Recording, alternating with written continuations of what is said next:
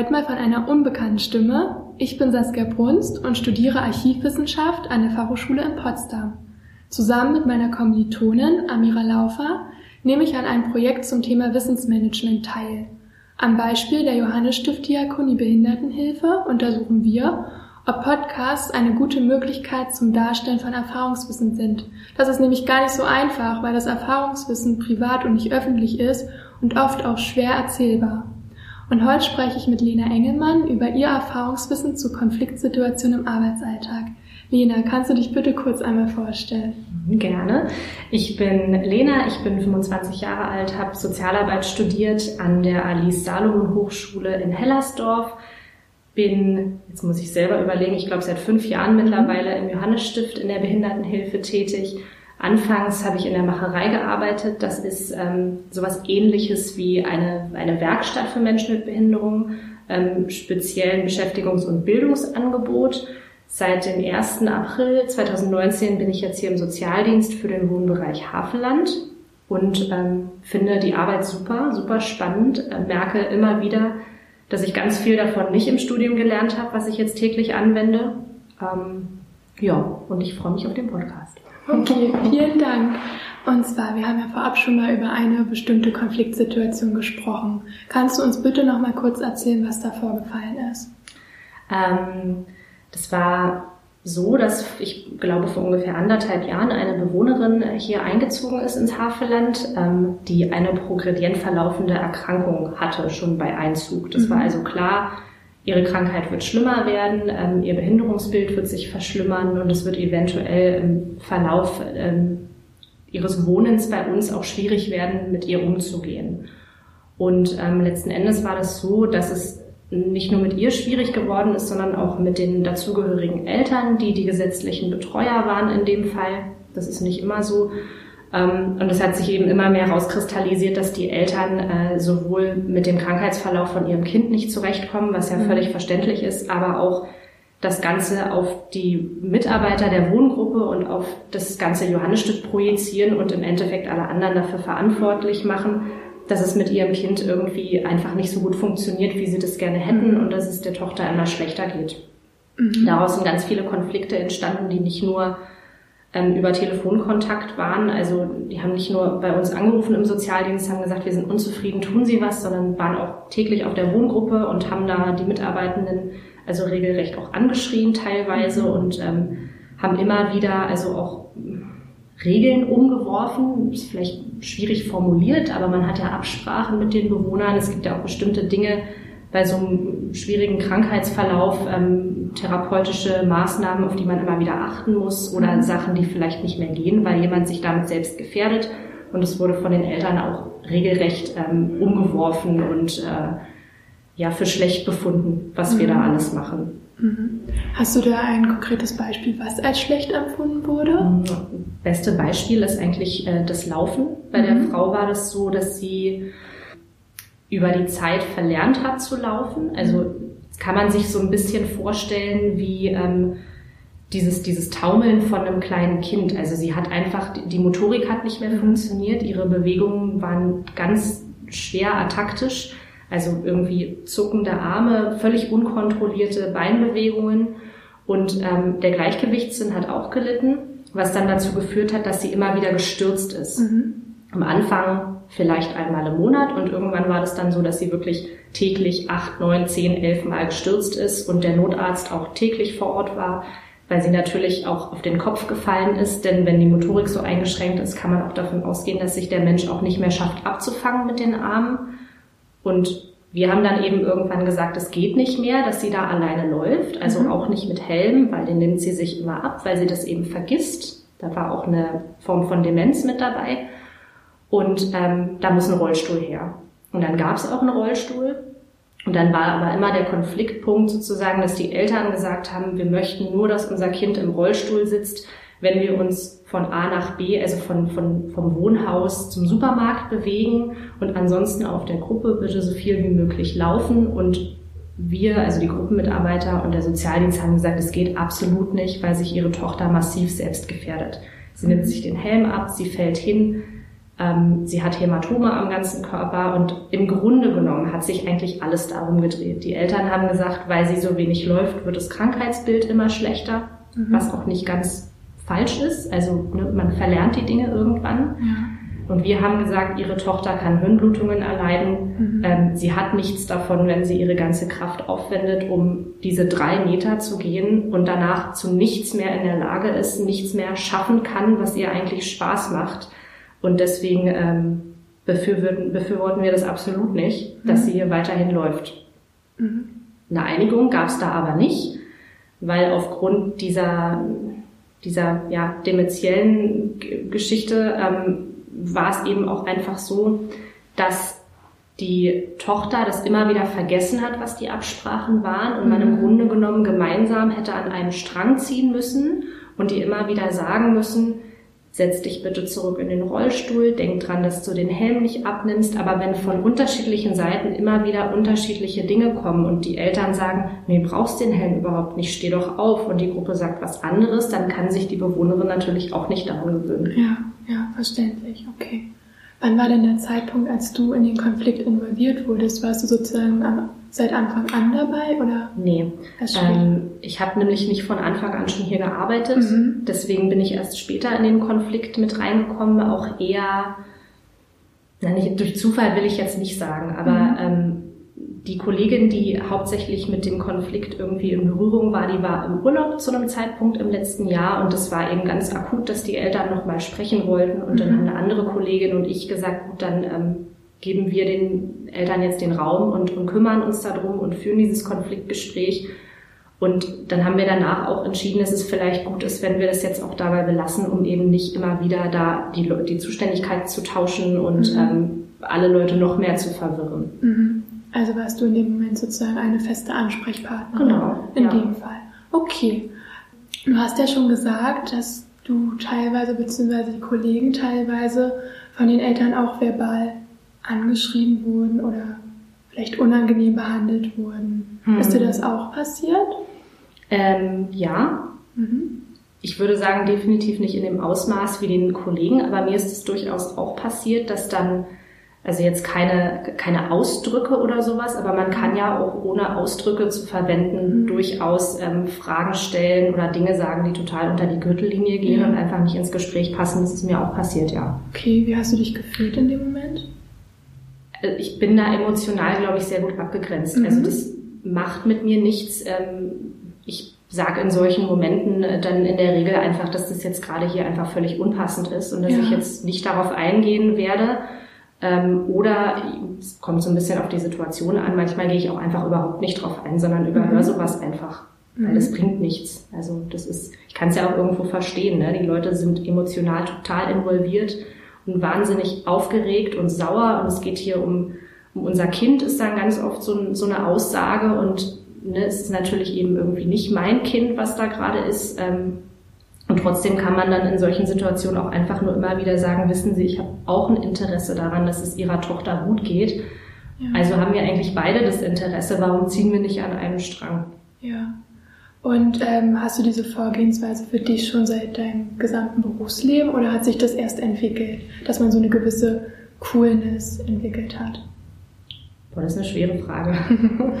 ähm, ich glaube, das hat sich entwickelt. Mhm. Also ich habe vor meiner Arbeit hier im Sozialdienst nicht viel Kontakt zu Angehörigen mhm. gehabt, sondern eher hauptsächlich zu ähm, den Klienten selber, eben durch die mhm. Tätigkeit in der Macherei. Ähm, da habe ich aber auch ganz wunderbar gelernt, die, also mich A abzugrenzen und dann die Dinge auch nicht so, nicht so ernst zu nehmen. Ähm, finde ein gutes Beispiel ist immer, dass, dass ich mich mittlerweile einfach überhaupt nicht mehr aufrege, wenn irgendwem mal irgendwas kaputt geht, eine Tasse runterfällt. Ähm, das ist alles völlig egal am Ende des Tages. Da muss ich nicht jedes Mal hinrennen und sofort einschreiten, sondern das kann man einfach vorbeiziehen lassen und dann macht man halt die Scherben weg und gut ist. Ähm, und ich denke mal, dass wahrscheinlich von dieser Abgegrenztheit solchen Sachen gegenüber auch einfach diese, diese Haltung kommt, einordnen zu können, was wichtig ist, was ich jetzt ernst nehmen sollte und was nicht. Mhm. Und dann ist aber auch eine gute Unterstützung, ähm, finde ich, das, das Team hier. Also viele Sozialarbeiter sind ja alleine ähm, mhm. in ihrer Tätigkeit als begleitender Dienst zum Beispiel in Werkstätten und ähm, sitzen alleine im Büro und haben irgendwie niemanden zum Austauschen. Und das ist hier total anders. Also das gibt ja auch Sicherheit. Mhm. Wenn man sich nochmal rückversichern kann, ähm, da, also ich kann dann ja auch erzählen, irgendwie da wurde das und das gesagt ähm, und das ging irgendwie unter die Gürtellinie und dann sagen die Kollegen, das brauchst du dir echt nicht zu Herzen nehmen. Mhm. Also, weil das ist aus dem folgenden Grund irgendwie nicht korrekt. Ja. Weiß nicht, macht es Sinn als Antwort? Ja, absolut. echt eine schwere Frage. Absolut. Ähm, also habt ihr auch feste Zeiten, wann ihr euch dann trefft und austauschen könnt? Ja, also wir tauschen uns einmal die Woche aus. Mhm. Ähm, jeden, jeden Dienstag kurz, 20 Minuten, 45 Minuten maximal ungefähr, je nachdem, wie viele Themen gerade anstehen. Einmal im Monat, auch dienstags, dann tatsächlich für zwei Stunden. Dadurch, dass wir aber hier auch alle sozusagen mehr oder weniger in einem Büro sitzen, gibt es auch immer zwischen Tür und Angel die Möglichkeit, mal ganz kurz zu sagen, ich habe gerade einen Anruf gekriegt, mhm. bräuchte mal kurz eine Beratung, wie würdet ihr damit umgehen? Und das machen wir auch alle. Ja. Also das passiert eigentlich täglich. Da komme ich schon zu meiner nächsten Frage. Gibt es eigentlich einen Leitfaden, der euch in solchen Situationen vorgeschrieben wird? Wenn, kenne ich ihn nicht. Okay. Also in solchen Konfliktsituationen. Genau. Ähm, speziell auf Suizidgedanken bezogen oder? Ähm, eher in dem konkreten Konflikt mit den Eltern, mhm. den Wenn, weiß ich davon tatsächlich nicht. Ja. Nee. Also es ist mit Sicherheit mal irgendwo was aufgeschrieben worden, aber das ist ja auch immer irgendwo eine situationsabhängige ähm, Frage, wie man sich verhält. Ja. Also ich würde sagen, dass so ein ungeschriebenes Gesetz eigentlich immer ist, dass man ähm, in, in Kontakt treten muss, natürlich nicht nur mit den Angehörigen als Sozialdienst, sondern auch mit den Mitarbeitern von der Wohngruppe. Mhm. Das ist ganz wichtig, dass man da nicht nur eine Seite kennt, sondern dass man eben auch äh, Verschiedenes anhört. Aber mhm. ansonsten ähm, weiß ich tatsächlich nicht, ob das mal jemand aufgeschrieben hat, konkret, wie das von ja. Anfang bis Ende aussehen soll. Keine ja. Ahnung. Okay. Ähm, habt ihr aber trotzdem bestimmte Methoden angewandt, wenn zum Beispiel um die Gesprächsführung ging? Mhm. Ähm, in einem konkreten Gespräch war das so, dass die Eltern anwesend waren, der Teamkoordinator von der mhm. Gruppe, ich und eine Kollegin von mir. Und wir haben uns so aufgeteilt, dass ähm, ich so ein bisschen ähm, moderiert habe mhm. und äh, immer wieder also dafür gesorgt habe, dass wir nicht abdriften. Es war bei den Eltern so, dass die sehr schnell auch wieder völlig vom Thema abgewichen sind. Mhm. Ähm, mich dann darauf konzentriert, dass ich immer wieder zurückkomme zu unserer Agenda. Wir haben vorher ähm, aufgeschrieben, was für Punkte wir bearbeiten wollten konkret und auch richtig dazu geschrieben, ähm, bei diesem Problem ist das unser Ziel und das mhm. haben wir, mhm. habe ich auch kopiert und den Eltern auch vorgelegt, damit die auch wissen, ähm, über was wir jetzt genau sprechen möchten. Der Teamkoordinator, der hat ähm, einfach versucht, so gut wie möglich hinter seinem Team zu stehen. Sich nicht persönlich ähm, involvieren zu lassen, sondern immer wieder zu sagen, mein Team hat folgende Aufgabe, die haben deswegen mhm. richtig gemacht, aber man kann natürlich auch trotzdem nicht drum rumkommen, auch Fehler anzuerkennen. Also das mhm. ist ja eigentlich in jedem Konflikt so fast immer, dass auch beide Seiten irgendwie ähm, nicht alles ganz richtig gemacht haben. Ähm, und meine Kollegin, die noch mit anwesend war, die hat sich eher darauf konzentriert, so ein bisschen ähm, zu beschreiben, wie es der Klientin, der, der, mhm. der Tochter von, den, von diesem Ehepaar in dem Moment gehen könnte. Also ja. wie, wie sind ihre Ressourcen? Warum ist es für sie schwierig, wenn sie den halben Tag läuft? Dann, mhm. äh, sie hat das beschrieben anhand von diesem Ressourcentöpfchen, dann ist es schon komplett leer und um 12 Uhr mittags hat man nichts mehr. Mhm. Und wie mhm. soll man denn dann noch durch den restlichen Tag? Man muss sich ja auch was übrig behalten für die schönen Dinge im Leben, die ihr vielleicht. Spaß machen. Ähm, genau. Okay. Und so hat das eigentlich ganz gut funktioniert. Ja fällt mir tatsächlich gerade eine Methode ein, die ich in der Uni gelernt habe. Mhm. Das ist gewaltfreie Kommunikation. Ja. Und das ist tatsächlich was, was ich in jedem Gespräch, was irgendwie konfliktbehaftet ist oder so, anwende, weil das also immer, also es dürfte eigentlich ähm, allen klar sein, denke ich, dass es immer eine schlechte Idee ist, wenn man die ganze Zeit mit Du-Botschaften arbeitet und zu so einem Elternpaar sagt, ja, sie haben doch aber die ganze Zeit folgenden Fehler gemacht. Also da mhm. stößt man total auf Granit, völlig verständlich. sondern dann auch eben in so einem Kontext immer darauf zu achten, unsere Perspektive ist folgende. Wir denken, dass mhm. ähm, ihre Tochter sich in der Situation folgendermaßen fühlt. Mhm. Deswegen handeln wir so und so. Okay, alles klar.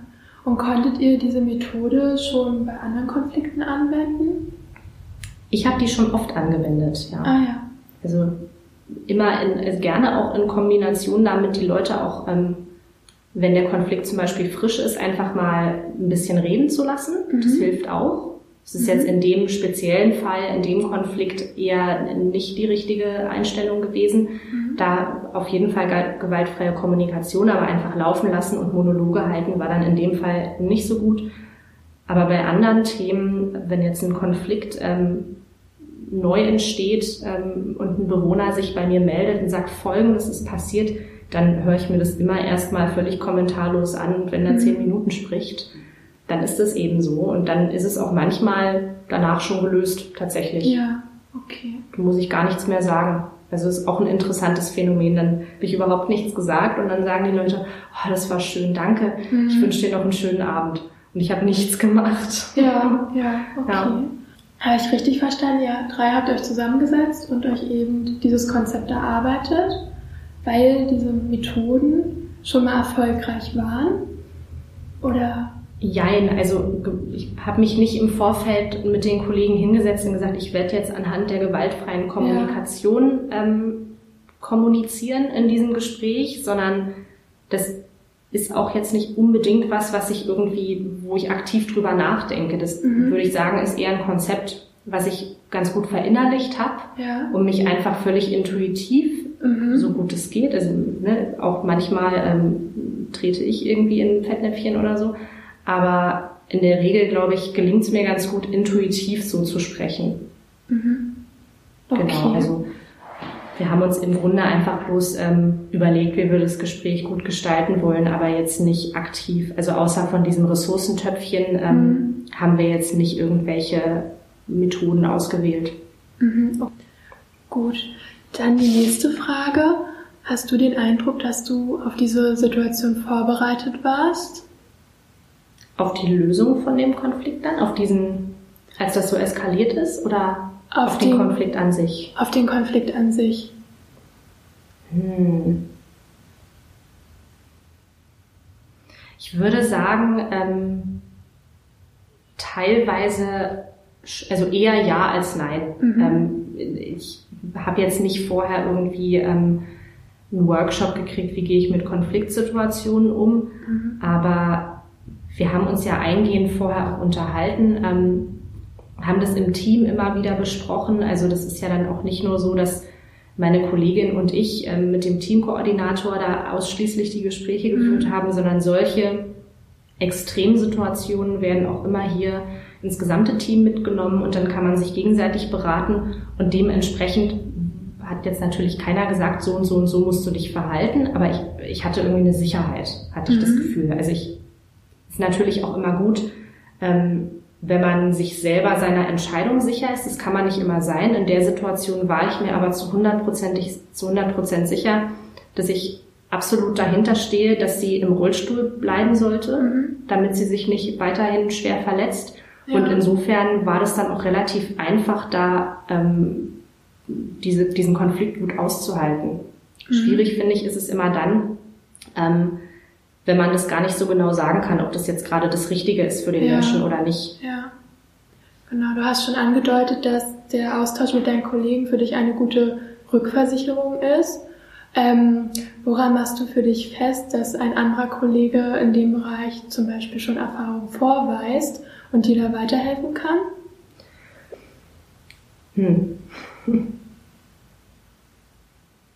Ich glaube, ich mache das gar nicht, also ich ich glaube, den Gedankengang, den habe ich gar nicht unbedingt, mhm. dass ich jetzt die Kollegen auswähle. Also mhm. ähm, das, das ist einfach eine, eine Teamdynamik, denke ich, mhm. die irgendwie entstehen muss.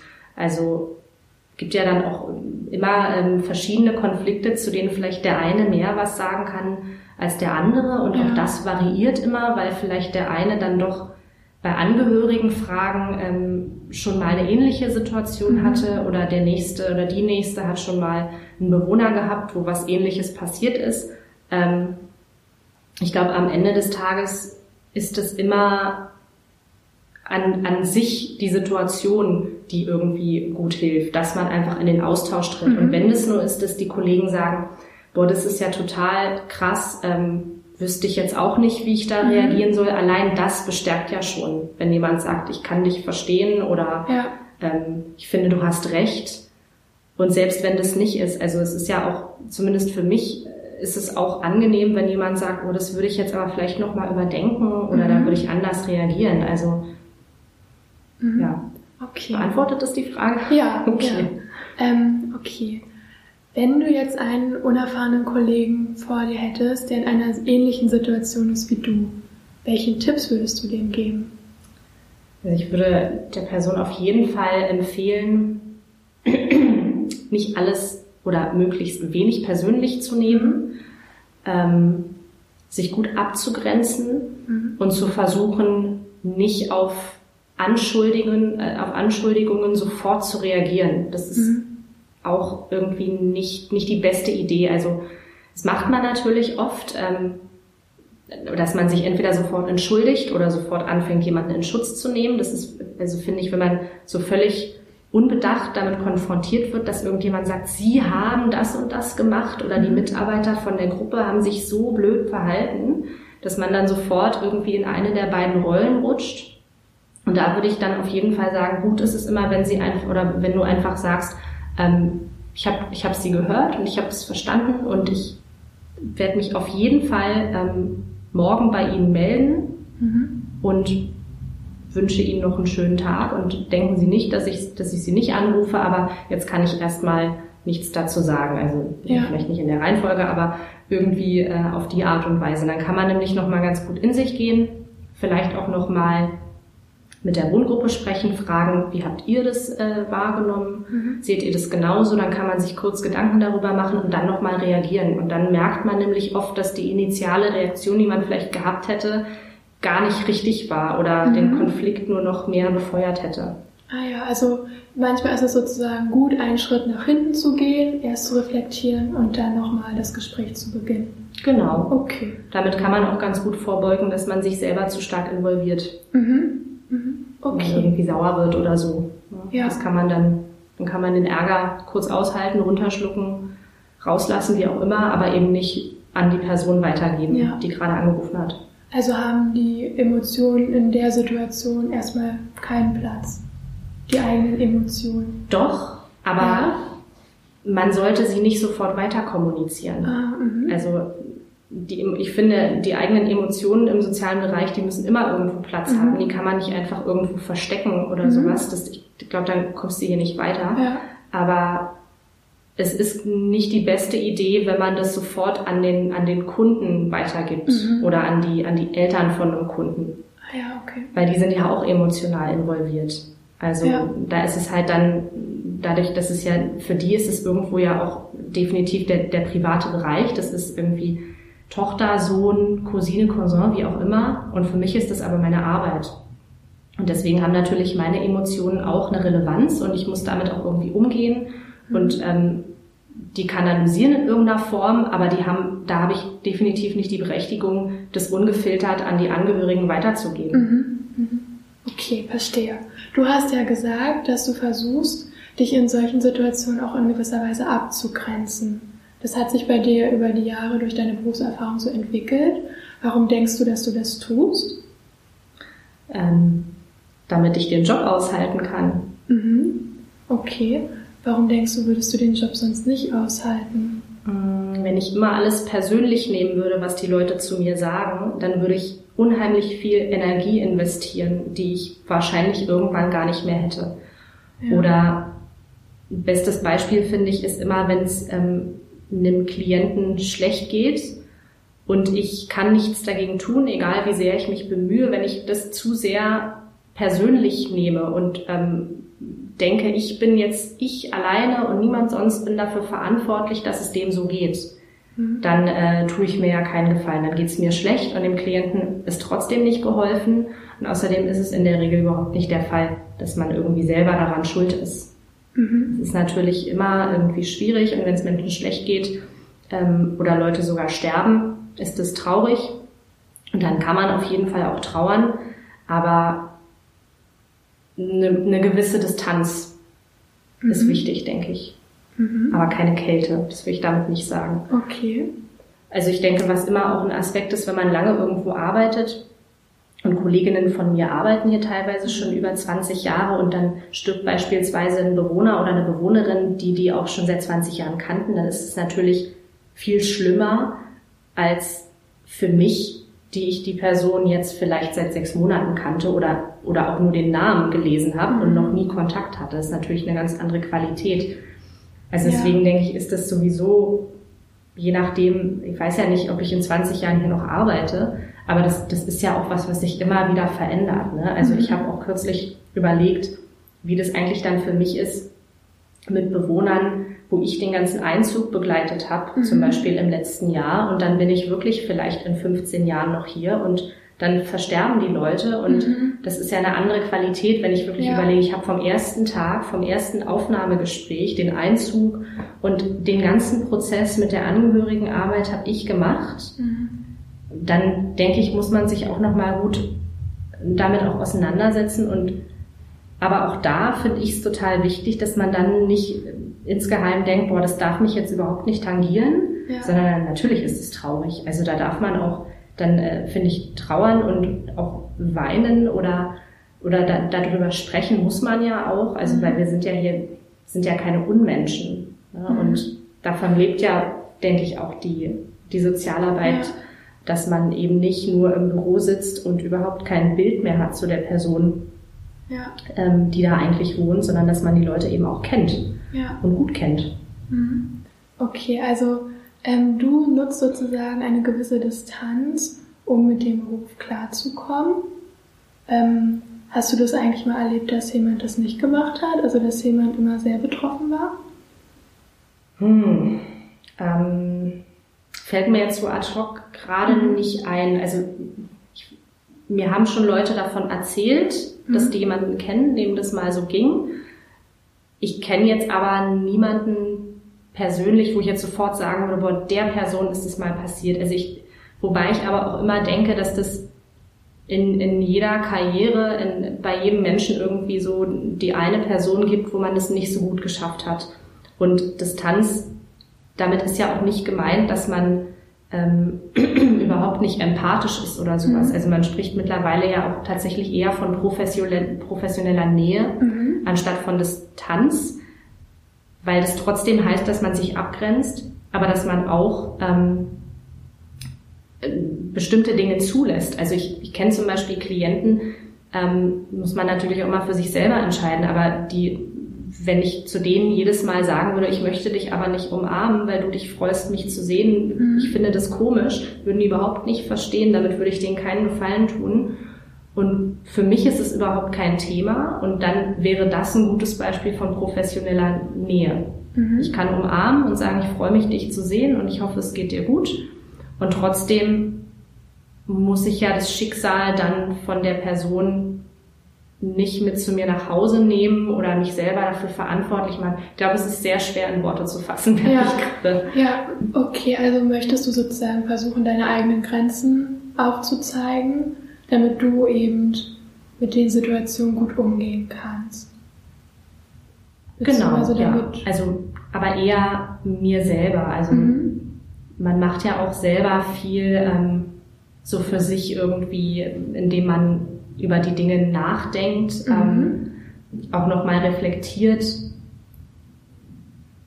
Ich, ich glaube, ich könnte im Endeffekt oder kann wahrscheinlich gar nicht genau und nicht richtig gut beschreiben, warum es mir gelingt, dass ich das nicht alles mit nach Hause nehme und es mir deswegen total schlecht geht oder so. Ja.